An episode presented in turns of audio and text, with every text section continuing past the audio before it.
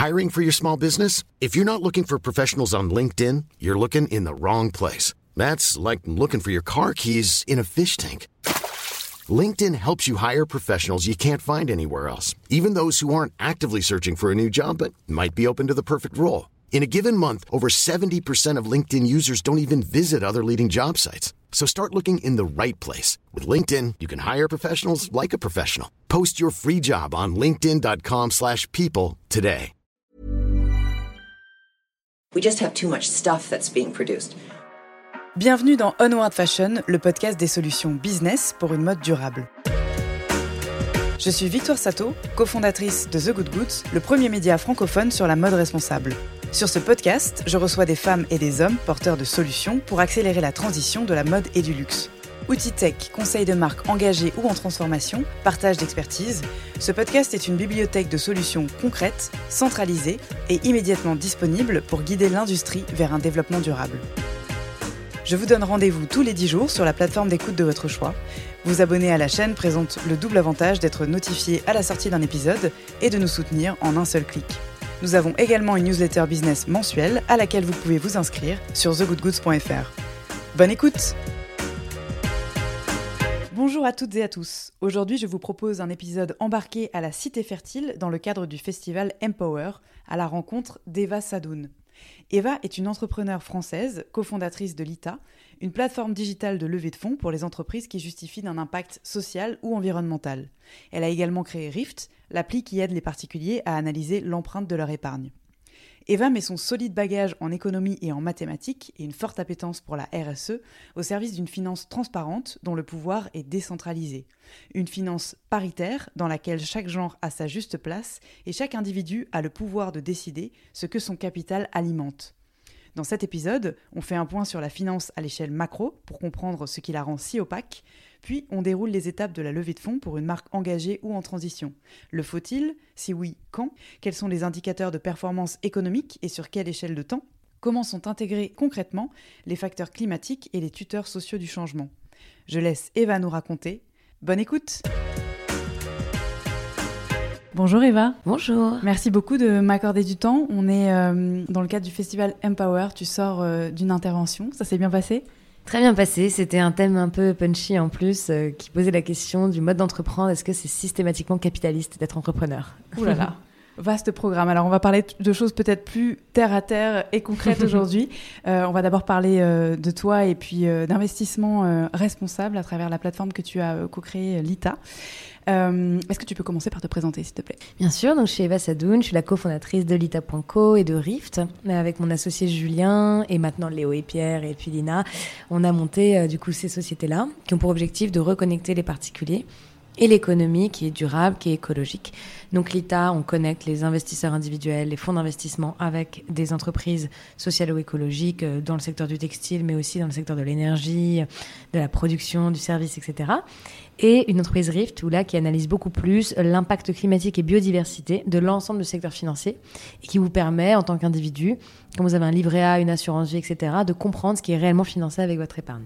Donc Rift, c'est à destinée du grand public, on est d'accord C'est une app euh, conso. Et l'ITA euh, aussi. On est complètement B2C. Euh, c'est ce qu'on fait, en fait, d'utiliser les citoyens comme moyen de transition de l'économie. Ok, super. Alors, avant de, de, parler plus en détail de ça, est-ce que tu pourrais nous faire une espèce de vue euh, macro du monde de la finance? Mhm. Comment est-ce que c'est organisé? Euh, Qui sont les acteurs? Qui sont les fonds? Et pourquoi est-ce qu'on n'y comprend pas grand-chose? Voilà. Alors déjà, on n'y comprend pas grand-chose parce que c'est vaste, le monde de la finance. Euh, il y a le monde du financement d'entreprise, qui est le milieu bancaire qui vous donne des crédits, les fonds d'investissement. Et puis il y a le monde de la finance qui fonctionne tout seul. il y a un monde en fait à part du financement de l'entreprise qui s'est organisé. Euh, très concrètement, en fait, aujourd'hui, vous avez une entreprise qui va émettre des actions, imaginons sur un marché financier.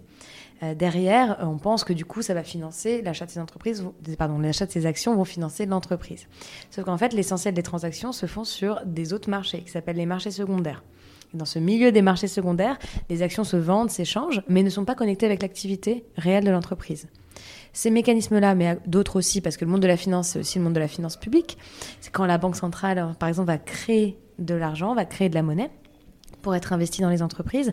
On remarque aussi qu'entre le moment où la Banque centrale crée de la monnaie et finalement l'entreprise, il y a 90% de l'argent qui euh, est allé dans le circuit financier. Donc le problème du secteur financier et la raison pour laquelle on ne comprend pas grand-chose, c'est parce qu'il est éparse, mais aussi parce qu'il est tellement surintermédié que finalement la création d'argent, l'investissement et l'économie réelle se déconnectent. Ce qui fait qu'aujourd'hui, il y a quand même un PIB qui pèse un quart du secteur financier. C'est-à-dire que le secteur financier pèse quatre fois plus que l'économie réelle. C'est bien qu'il y a un secteur financier qui fonctionne un peu tout seul. Et puis il y a le secteur financier que les gens expérimentent, qui est leur épargne. Et là, c'est un peu pareil, quoi. On ne sait pas vraiment ce qu'il y a derrière parce que il y a effectivement beaucoup d'argent qui est intermédié et euh, aussi parce que euh, les banques ont choisi volontairement de rendre ça très opaque pour faire un peu ce qu'elles veulent de l'argent. Et nous, en fait, notre proposition, que ce soit par l'entreprise ou par tout le lobbying qu'on fait auprès des banques, c'est que l'argent qui est placé par les gens, qui représente quand même euh, énormément d'encours en France, puisse être redirigé euh, vers l'économie réelle. Un chiffre très concret, par exemple le livret développement durable et solidaire, Aujourd'hui, on a l'impression que c'est un produit qui finance euh, le secteur économique, social et solidaire et durable et écologique, alors que finalement, quand on analyse avec Rift, donc est l'outil qu'on a développé, il y a uniquement entre 12 et 21% qui va dans la transition écologique. Et si on investissait 100% de ce livret, qui a quand même, qui s'appelle livret développement durable et solidaire, donc ce serait pas déconnant, c'est quand même le packaging du produit, on rajouterait 100 milliards dans la transition écologique. Donc on a des moyens énormes de faire changer l'économie avec le secteur financier.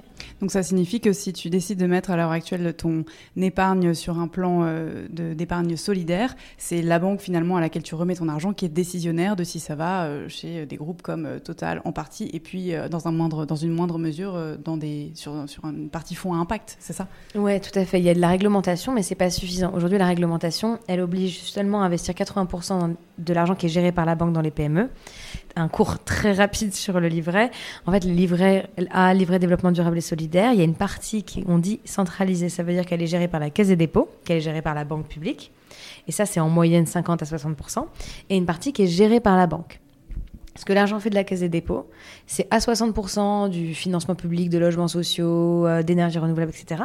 Mais à 40%, du financement d'actions, d'obligations, qui peuvent être des actions de grosses entreprises du CAC 40 ou des obligations d'État. Et sur ça, on n'a pas vraiment de visibilité. Et pour la banque, la seule obligation, c'est que 80% qui sont investis dans les PME et 10% dans la transition écologique. Donc c'est pas suffisant. Il faut que l'État réglemente davantage pour que ce soit 100% des deux, des deux transactions, enfin, des deux institutions qui utilisent cet argent pour euh, la transition écologique. Et ça ne veut pas dire investir que dans des petites boîtes.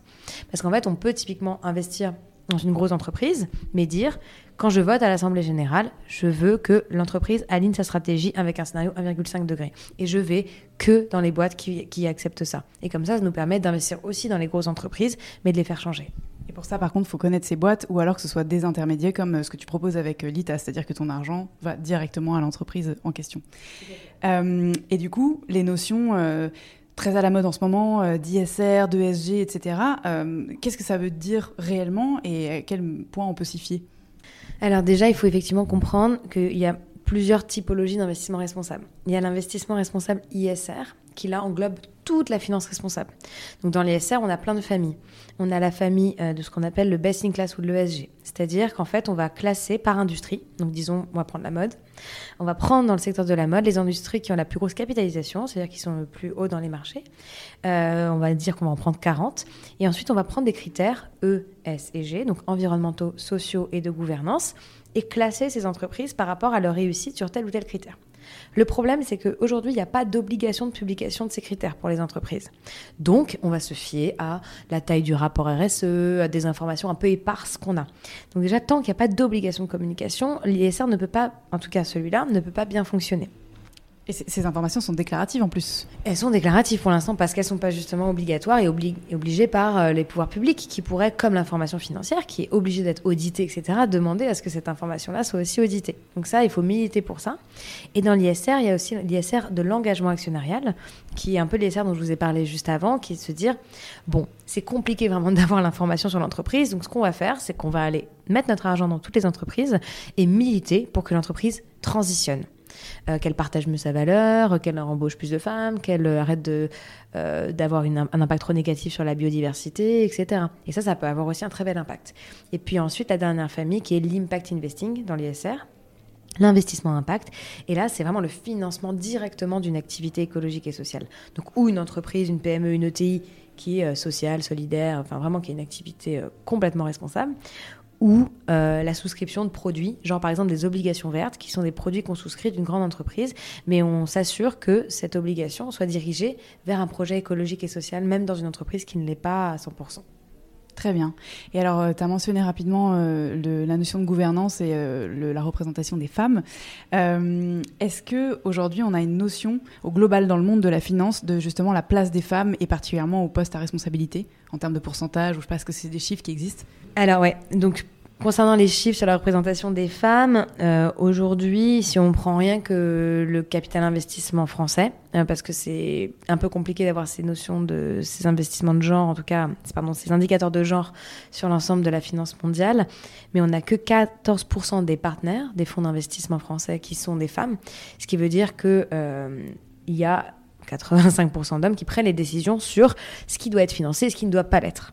C'est pareil sur les COMEX, donc les comités de direction des grandes banques. On a moins de 10% de femmes. En fait, on a, fait, on a beaucoup milité ces derniers temps, notamment à travers la loi Copé-Zimmermann, pour une meilleure représentation des femmes dans les conseils d'administration. Donc c'est bien, on a aujourd'hui 40% obligatoire de femmes dans tous les conseils d'administration. Sauf que l'endroit où se prend les décisions, c'est dans les postes de direction financière, dans les directions stratégiques, dans les comités de direction. Et sur ça, on n'a pas de quota. Et il y avait une statistique qui était sortie que c'était moins de 10% des femmes en France dans les entreprises qui étaient directeurs financières, euh, euh, dans les postes effectivement à, haute responsabilité d'un point de vue financier, euh, c'est moins de 20% de, femmes. et puis directeur général ou PDG d'une banque, il y en a juste aucune. Donc ça pose vraiment cette question de ce modèle financier qui est censé définir la manière dont l'économie doit fonctionner. Bah naturellement, il va se faire par pair, quoi. Donc en fait, si le monde financier ressemble à ça, je ne vais pas qualifier le ça, mais vous auriez compris, et eh ben le monde économique ressemblera à ça aussi. Et donc le monde tout court, a fortiori, puisque le monde économique domine quand même. Euh. Alors on va faire un focus sur euh, l'ITA et euh, la levée de fonds quand on a un projet engagé. Est-ce qu'il y a un moment à partir duquel on considère qu'il faut ou pas lever des fonds quand on a une marque de mode et, quel est selon toi ce, ce tipping point? Alors nous, on a pas mal financé le secteur de la mode parce que c'est, ben, vous le savez, vu qu'on est sur un podcast dédié à la mode, mais c'est quand même le deuxième secteur le plus polluant. Parfois, il passe premier. Euh, c'est un secteur sur lequel, en plus, transition écologique et transition sociale vont de pair. Donc, quand on travaille sur des questions écologiques, on travaille sur des questions de création d'emplois, de relocalisation, etc. Dans toute une industrie qu'on a perdue. Donc, c'est une industrie qui est extrêmement florissant dans le secteur de l'entrepreneuriat euh, écologique et durable que, je soutiens. Donc, on a financé des boîtes comme Loom, euh, qui propose une marque euh, justement de décroissance, entre guillemets, de notre consommation de vêtements, et ou 1083 qui relocalise la filière du jean. Et ces entreprises-là, en fait, avaient besoin de financement long terme, parce qu'elles sont dans des logiques de réappropriation du tissu productif. Elles vont pas embaucher n'importe quelle usine, etc. Elles vont avoir besoin d'avoir leurs propres salariés, etc. Ça demande beaucoup d'investissement. Donc c'est des entreprises qui vont avoir besoin de fonds assez rapidement. Donc elles ont fait une ou deux collections, mais après elles vont devoir effectivement lever des fonds pour pouvoir avoir en, propre leur tissu euh, productif, recruter des, des, salariés long terme, etc. Et c'est un secteur qui intéresse beaucoup les investisseurs. Donc assez tôt en fait finalement on est allé aider 1083 et Loom euh, et surtout, en fait, ce qui les intéressait avec notre euh, plateforme et notre manière d'investir, c'est qu'on investit sur le long terme.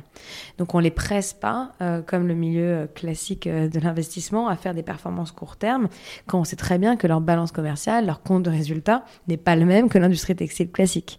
Elles ont beaucoup plus de charges, etc. Donc, ça mettra beaucoup plus de temps à atteindre la rentabilité. Et ça, les investisseurs sur l'État comprennent ça. C'est pour ça qu'à tôt, on a été leur partenaire et qu'on les accompagne à plusieurs étapes de leur développement. Et alors euh, euh, aujourd'hui, parce que tu mentionnes les investisseurs, mais on peut aussi en tant qu'individu, à partir de 100 euros, investir dans une entreprise comme Loom 1083 via l'ITA, ce, qui est, euh, ce qui est votre force. tu as une diversification du mode de financement.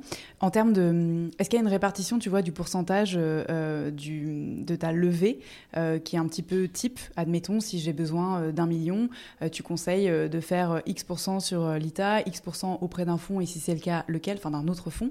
quelles sont tes recommandations? Alors la, volonté, elle, vient souvent des entrepreneurs. Nous, il n'y a pas de recours particulier. Par exemple, Loom, ils ont fait 100% de leur levée sur l'ITA. Ils n'ont aucun fonds d'investissement à leur capital, c'était un choix. Ils ont dit on ne veut pas être une start-up, on ne veut pas être exposé aux problématiques d'avoir des fonds d'investissement dans notre capital qui font qu'ils vont nous demander une sortie à 4-5 ans, etc. Donc là, on était à 100% dans le tour. 1083, c'était un peu différent. Euh, on est à peu près à 50% du tour. Et on les aide sur de nouveaux mécanismes parce que euh, ils ont eu envie d'avoir aussi des fonds d'investissement pour les aider dans leur développement. Mais eux, ce qu'ils ont demandé, c'est qu'il y a un, plafonnement euh, de la dividende et, euh, et de la plus-value attendue 2083. Donc ils ont dû embarquer un fonds d'investissement là-dedans. C'était pas facile et on a réussi aussi parce qu'il y avait une aussi des particuliers qui allaient financer. Donc l'entreprise n'était pas en nécessité euh, de passer par un fonds d'investissement. On a réussi à, faire un très beau tour de table et à continuer à, en faire. Euh, et après, ce que fait l'ITA aussi beaucoup, parce que pour les boîtes qui n'ont pas nécessairement envie d'avoir... Il y a des boîtes qui sont hyper citoyennes, qui ont envie d'avoir les individus à leur capital, euh, avoir plein de clients à la Rassemblée Générale, d'autres qui le veulent un peu moins. et par exemple, 1083, on a fait un financement en obligation. C'est-à-dire que les gens prêtaient de l'argent, mais sur l'extra long terme, à 1083 pour tous ses besoins. Euh, et ça fait que c'était un produit financier aussi intéressant et attractif pour les, pour les particuliers et qui avait une forte valeur sociale et écologique, et sur lesquels on a même fait des primes à l'impact. Ça veut dire qu'on ne calcule plus euh, le rendement par rapport uniquement à la performance financière, mais aussi par l'impact réalisé. On va y venir à ça. Euh, mais juste avant, euh, finalement, donc il y, a plusieurs typologies de projets. On a vu récemment la ferme intégrale, donc un projet super de permaculture et d'aquaponie. Il y a des comment une entreprise qui s'appelle Nol, je crois, qui transforme des véhicules à essence en véhicules électriques. Il y a des projets mode, tu l'as dit. Est-ce que tout le monde, tout type d'entreprise peut lever des fonds avec l'ITA, tout secteur Ouais, ça c'est vraiment important pour nous, c'est que notre but c'est de décarboner l'économie, euh, d'arrêter que l'économie soit prédatrice euh, du vivant et aussi d'avoir une économie qui propose des emplois durables et, euh, une sécurité sociale pour tous. Donc en fait ça touche tous les secteurs.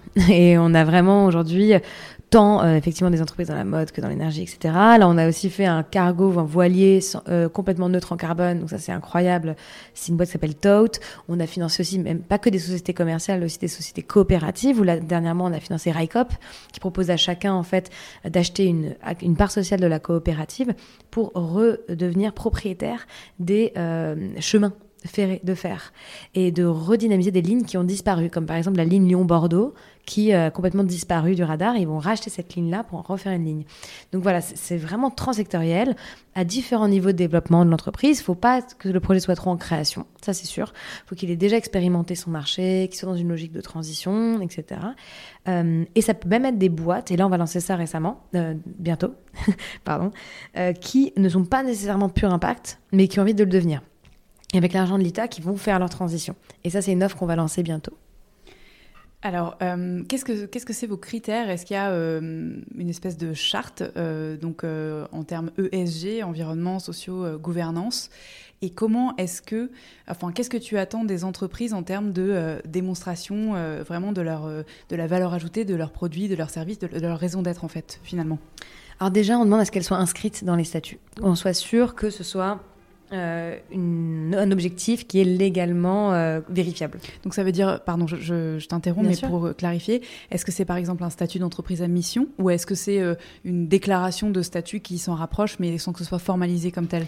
Il y en a qui choisissent des statuts ESUS, ESS, Bicorp, entreprise à mission, donc ça c'est super. Euh, et après, certains qui sont en train d'y arriver.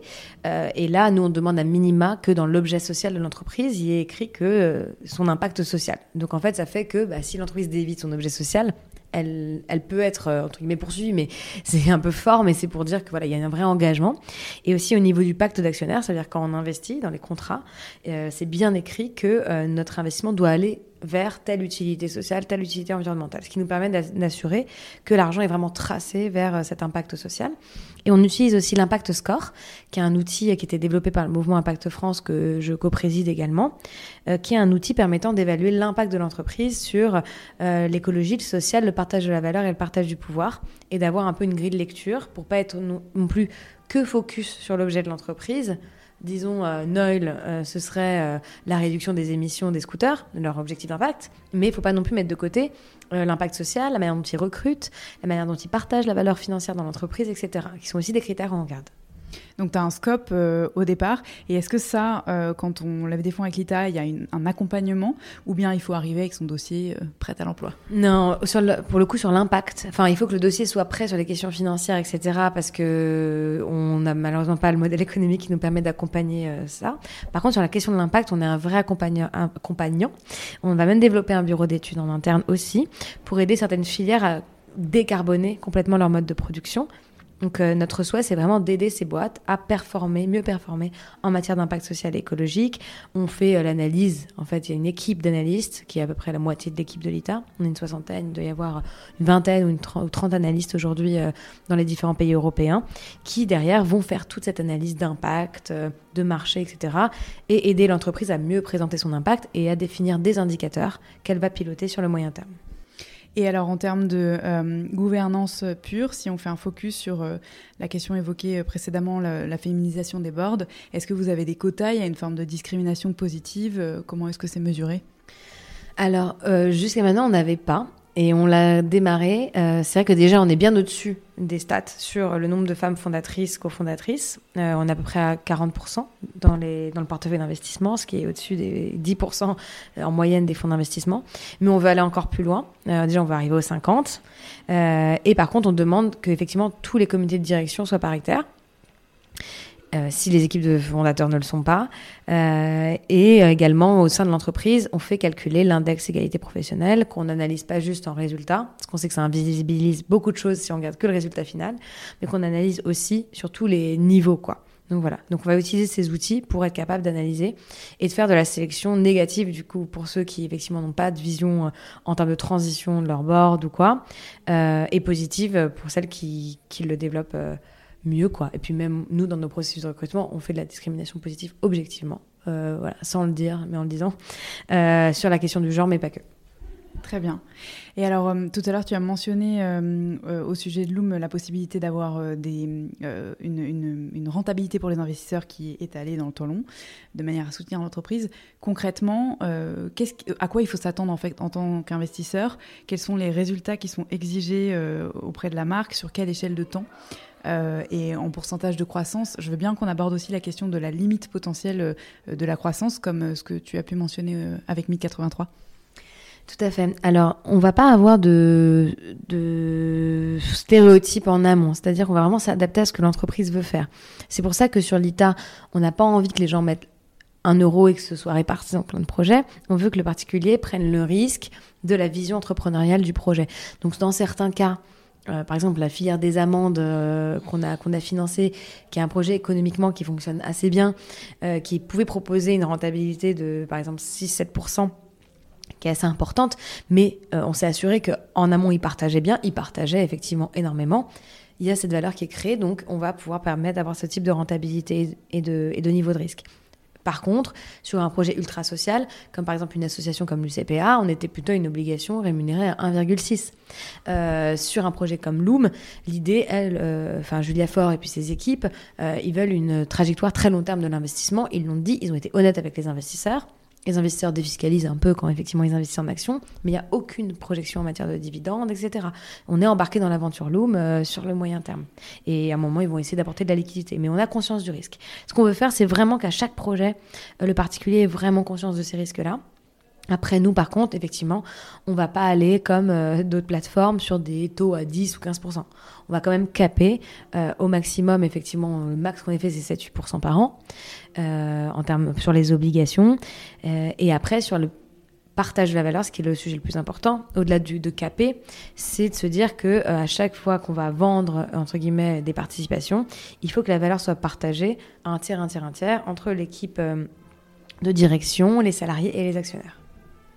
Et euh, en dehors du profit, qu'est-ce que c'est les indicateurs de performance pour euh, les investisseurs euh, notamment sur les critères tu vois, sociaux et, environnementaux? D'après ce que je comprends, c'est vraiment du, de l'investissement sur mesure. et, mais donc en termes de, de ouais, d'externalité positive et de, de comptabilité extra-financière finalement? Alors on a une partie de la comptabilité qui est normalisée effectivement sur les indicateurs emploi, un indicateur bien-être qu'on est en train de développer un indicateur biodiversité que là on va lancer euh, et l'indicateur CO2 d'émissions. Donc ça, c'est des indicateurs qu'on peut homogénéiser, où on va se fixer des objectifs par industrie, etc. Donc les objectifs ne sont pas les mêmes. Quand on est dans l'énergie, dans le textile ou dans le service, euh, on n'est pas sur le même niveau d'émissions. Donc on va essayer d'être toujours les meilleurs, donc on va fixer des objectifs par industrie. Après, il faut quand même qu'on ait des indicateurs métiers, donc qu'on va vraiment rajouter et tailorer par boîte. Mais au moins, on va avoir ces indicateurs qui seront homogénéisés avec des objectifs sur lesquels on va, on va se baser et qu'on va maximiser. Mais on veut pas refaire euh, l'erreur de l'économie d'avant, qui était de se fixer sur un indicateur et du coup de d'invisibiliser tout le reste. On veut vraiment avoir une vision assez holistique de l'activité de l'entreprise, l'activité productive. Parce qu'on voit bien que quand une entreprise, notamment sur la question du carbone, elle a déjà anticipé la décarbonation de son activité, etc., elle est beaucoup plus résiliente aujourd'hui, c'est certain, parce qu'elle n'est pas exposée à tous les problèmes en matière de, bah là qu'on a eu même pendant le Covid, hein, euh, d'arrêt de certaines chaînes de valeur, euh, de euh, cadre politique dans les pays dans lesquels on travaille qui évolue.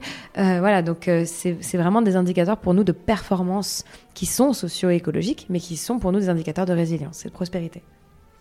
Et alors, est-ce que ces entreprises, euh, on peut attendre d'elles euh, de la compétitivité, pas tant sur le plan de la rentabilité euh, et des profits, mais dans la mesure où tu, je pense que tu as envie de les voir émerger, notamment pour être, pour faire poids en fait face à une industrie qui est plus sale, qui est sans vergogne et qui répond aux non-lois, j'ai envie de dire, de, du capitalisme euh, débridé, quoi, du néolibéralisme Alors la question de la compétitivité, elle se traite euh, de trois manières différentes. Euh, on va parler déjà de effectivement de la compétitivité fiscale.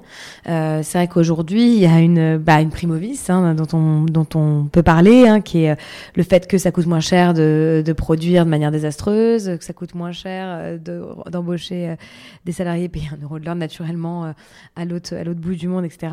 Donc ça effectivement, il faut que ça cesse, euh, c'est évident. Il faut qu'il y ait une compétitivité fiscale et légale qui fasse que euh, tout le cadre, tout le socle en fait de l'investissement à la fiscalité, à la priorisation sur les marchés publics, euh, au prix final, oriente la consommation vers et l'investissement vers des entreprises qui sont vertueuses.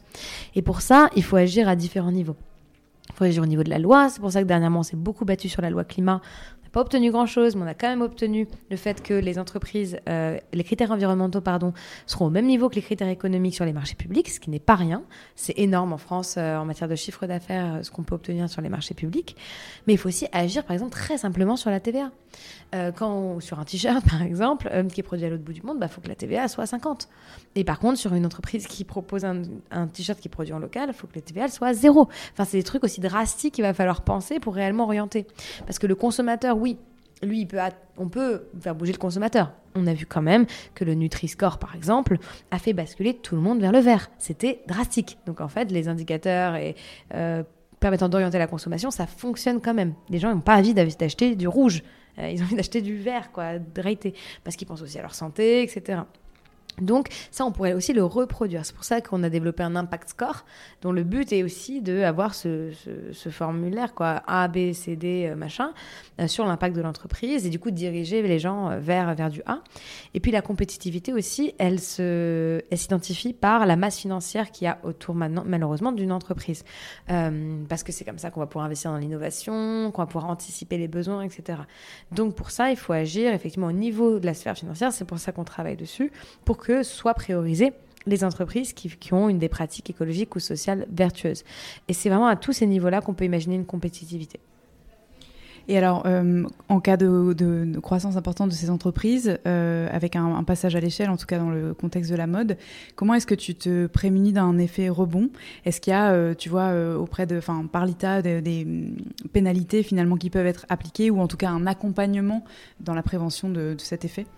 Bien sûr. Donc, L'effet rebond, il, il s'analyse expose, donc c'est toujours euh, compliqué en amont euh, de, l'avoir euh, effectivement identifié. nous, le but, c'est déjà de faire émerger ces innovations-là dans un premier temps. C'est les politiques publiques qui doivent analyser les effets rebonds. Nous, on investit dans ces innovations, on fait en sorte que elles permettent de développer une nouvelle, une nouvelle forme de consommation. Euh, et ensuite, euh, c'est au niveau des politiques publiques que ces effets rebonds doivent être identifiés. Donc, euh, on doit effectivement empêcher certains usages, comme par exemple l'effet rebond le plus facile à comprendre hein, pour, ceux peut-être qui comprennent pas les effets rebonds, c'est dans le milieu dans l'électrique, dans les voitures électriques avec le fait que l'on a des voitures plus efficaces d'un point de vue énergétique. Donc, ce qui fait qu'au lieu, en fait, juste d'avoir, euh, de consommer moins de, moins d'énergie, bah, en fait, on va pouvoir acheter des plus grosses voitures parce qu'on va dépenser autant d'argent. Euh, donc là, enfin, c'est pas nécessairement à la boîte qui fait, euh, qui produit ces voitures, faut, sur lesquelles il faut travailler. C'est que on n'utilise pas, on n'autorise pas, pardon, ces usages-là parce qu'il y aura nécessairement quelqu'un qui va les autoriser. Après, nous, on veut financer des boîtes qui ont une double vision, qui ont une vision effectivement de l'innovation sociale écologique. Comment est-ce qu'on passe d'une société dans laquelle on produit de cette manière-là à une société dans laquelle on produit d'une autre manière, plus efficace, mais aussi une vision de sobriété. Donc c'est aussi un des vecteurs d'analyse de l'ITA. On va pas financer une boîte de SUV électrique parce qu'on sait que le SUV ne doit pas préexister demain. Euh, on va pas financer une boîte de jet privé euh, solidaire, qu'on a reçu d'ailleurs. Et nos analystes ont beaucoup, rigolé. Voilà, on va quand même financer des usages qui, euh, sont euh, pas décroissants, mais en tout cas qui, qui suivent une trajectoire qui est bonne pour un scénario 1,5 degré. Quoi. Ouais, on vient à une raison d'être qui, qui, est solide, en tout cas. Avec donc, tout ce chemin que tu as parcouru, euh, et, ta, vision globale euh, de ce monde euh, de la finance. Est-ce que selon toi, il y a une place justement pour des, nouveaux modèles, des nouveaux imaginaires comme ceux que tu as pensés avec l'ITA?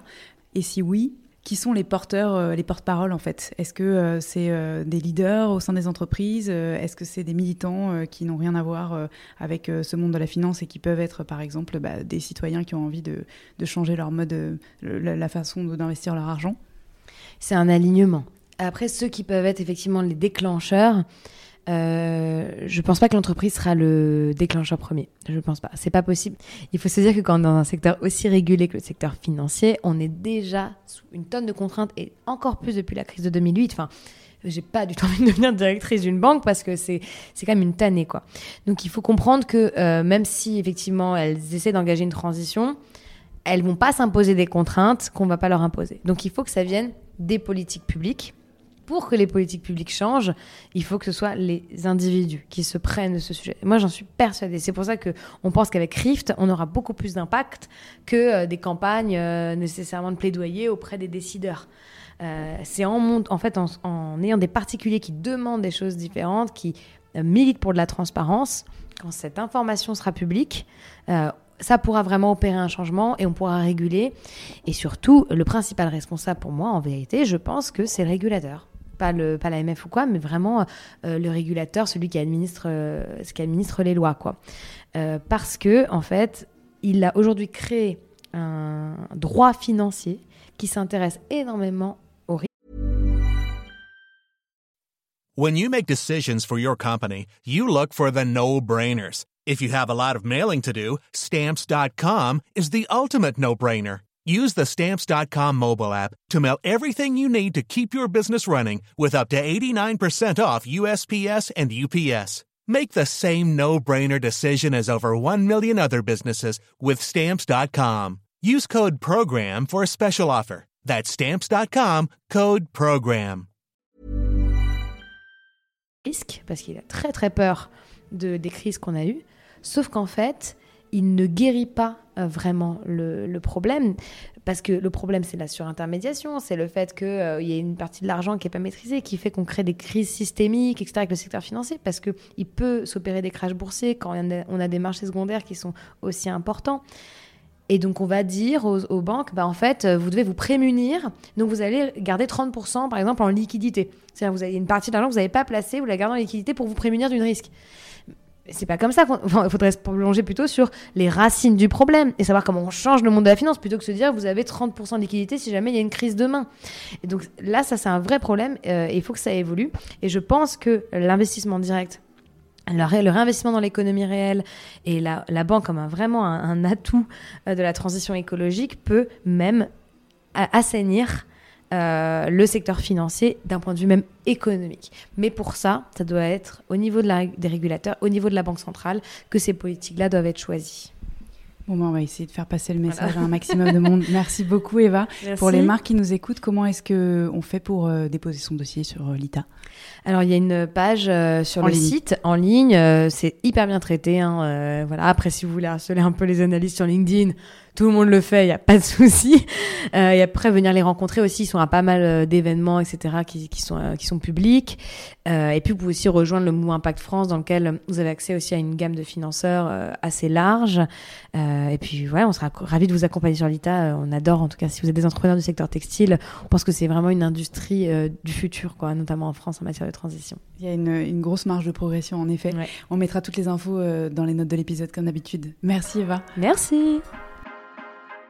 Merci pour votre écoute. Si vous êtes encore là, c'est peut-être que vous avez apprécié cet épisode. La meilleure façon de nous le faire savoir, c'est de partager ce podcast sur vos réseaux, par email ou de bouche à oreille, de laisser sur iTunes un commentaire 5 étoiles et de vous abonner à la chaîne sur la plateforme d'écoute de votre choix.